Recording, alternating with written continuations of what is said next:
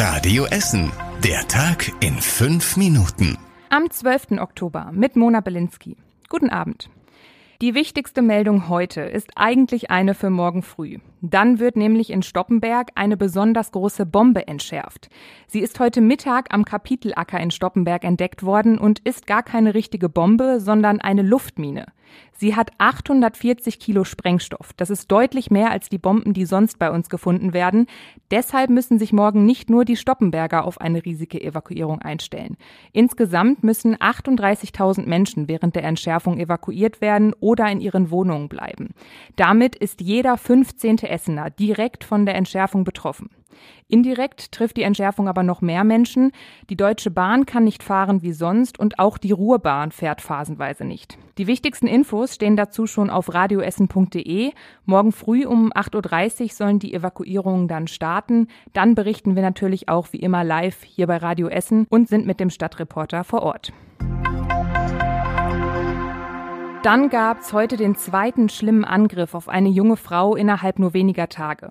In Freisenbruch ist eine 26-Jährige heute Morgen mit lebensgefährlichen Stichverletzungen ins Krankenhaus eingeliefert worden. Nachbarn hatten aus einer Wohnung am Philosophenweg Schreie gehört und die Polizei gerufen. Die hat die junge Frau in der Wohnung gefunden und sofort nach einem Verdächtigen gefahndet. Der hat sich kurz darauf auch bei der Polizei gemeldet.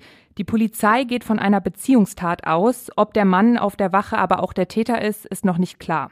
Erst am Sonntagabend wurde bereits im Südostviertel eine junge Frau umgebracht, vermutlich von ihrem Ex-Freund. Zwischen den beiden Taten gibt es aber wohl keinen Zusammenhang. Die Corona-Zahlen bei uns in Essen machen gerade Hoffnung, denn sie gehen deutlich runter. Seit dem Wochenende liegt die Inzidenz unter 50. In Essen haben aktuell knapp 940 Menschen Corona. So niedrige Zahlen hatten wir zuletzt vor zwei Monaten. Auswirkungen hat das aber nicht, denn für geimpfte, Genesene und frisch Getestete ist ohnehin schon fast alles wieder möglich. Alle aktuellen Zahlen rund um Corona bei uns in Essen findet ihr auf radioessen.de. Weniger gute Nachrichten gibt es von den Essener Martinszügen. Denn auch in diesem Jahr fallen fast alle großen Martinszüge bei uns in Essen aus. Zum Beispiel in Frintrop, Karnap oder Kettwig. Obwohl Martinszüge momentan erlaubt wären, ist die Planung für die Veranstalter gerade einfach zu unsicher. Denn die aktuellen Regeln gelten nur noch bis Ende des Monats. Wie es danach aussieht, ist noch nicht sicher.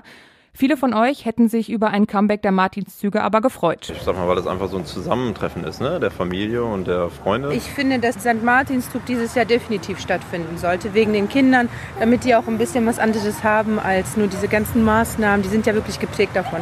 Das gehört einfach zur Kultur dazu. Zumindest in Schonnebeck gibt es Hoffnung. Die Veranstalter haben die Anträge schon eingereicht. Pferdmusik und Brezel sind bestellt. Da wird nach eigener Aussage bis zuletzt um den Martinszug gekämpft. Die Infos zu den Martinszügen, von denen wir bisher wissen, findet ihr im Artikel auf radioessen.de. Der Radschnellweg 1, der von Essen nach Mülheim verläuft, wird im November der Mittelpunkt von einem großen Laufevent. Mitte November findet auf der Strecke ein Halbmarathon statt und zwar im Dunkeln. Dafür werden Teile des Radschnellwegs extra beleuchtet und die Läufer sollen eine Stirnlampe tragen. Start und Ziel sind im Westviertel bei der Funke Mediengruppe. Da gibt es dann später auch eine After-Run-Party. Es gibt einen kostenlosen Familienlauf. Für alle anderen kostet ein Startplatz zwischen 15 und 30 Euro.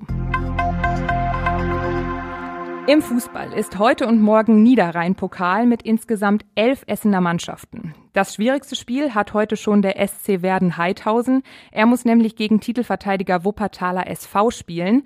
Heute sind außerdem der SV Burg Altendorf, SOS Harzopf und Schwarz-Weiß Essen dran. Ergebnisse und Ausblicke auf die Spiele morgen hört ihr morgen früh in den Radio Essen Lokalnachrichten. Zum Schluss gucken wir nochmal auf das, was heute außerhalb von Essen passiert ist. In Berlin haben heute nämlich SPD, FDP und die Grünen über eine neue Regierung gesprochen. Und danach gab es auch schon ein erstes Zwischenfazit. Alle Parteien sehen die Gespräche auf einem guten Weg, sagen sie. Entschieden ist aber noch nichts. Am Freitag soll erstmal eine Art Entscheidungspapier entworfen werden. Wenn der Parteivorstand dem zustimmt, dann könnten danach die Koalitionsverhandlungen beginnen.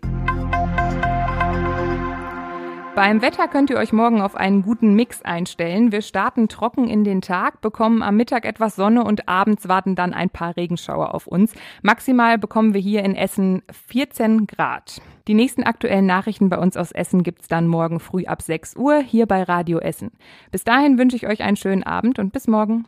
Das war der Tag in fünf Minuten. Diesen und alle weiteren Radio Essen Podcasts findet ihr auf radioessen.de und überall da, wo es Podcasts gibt.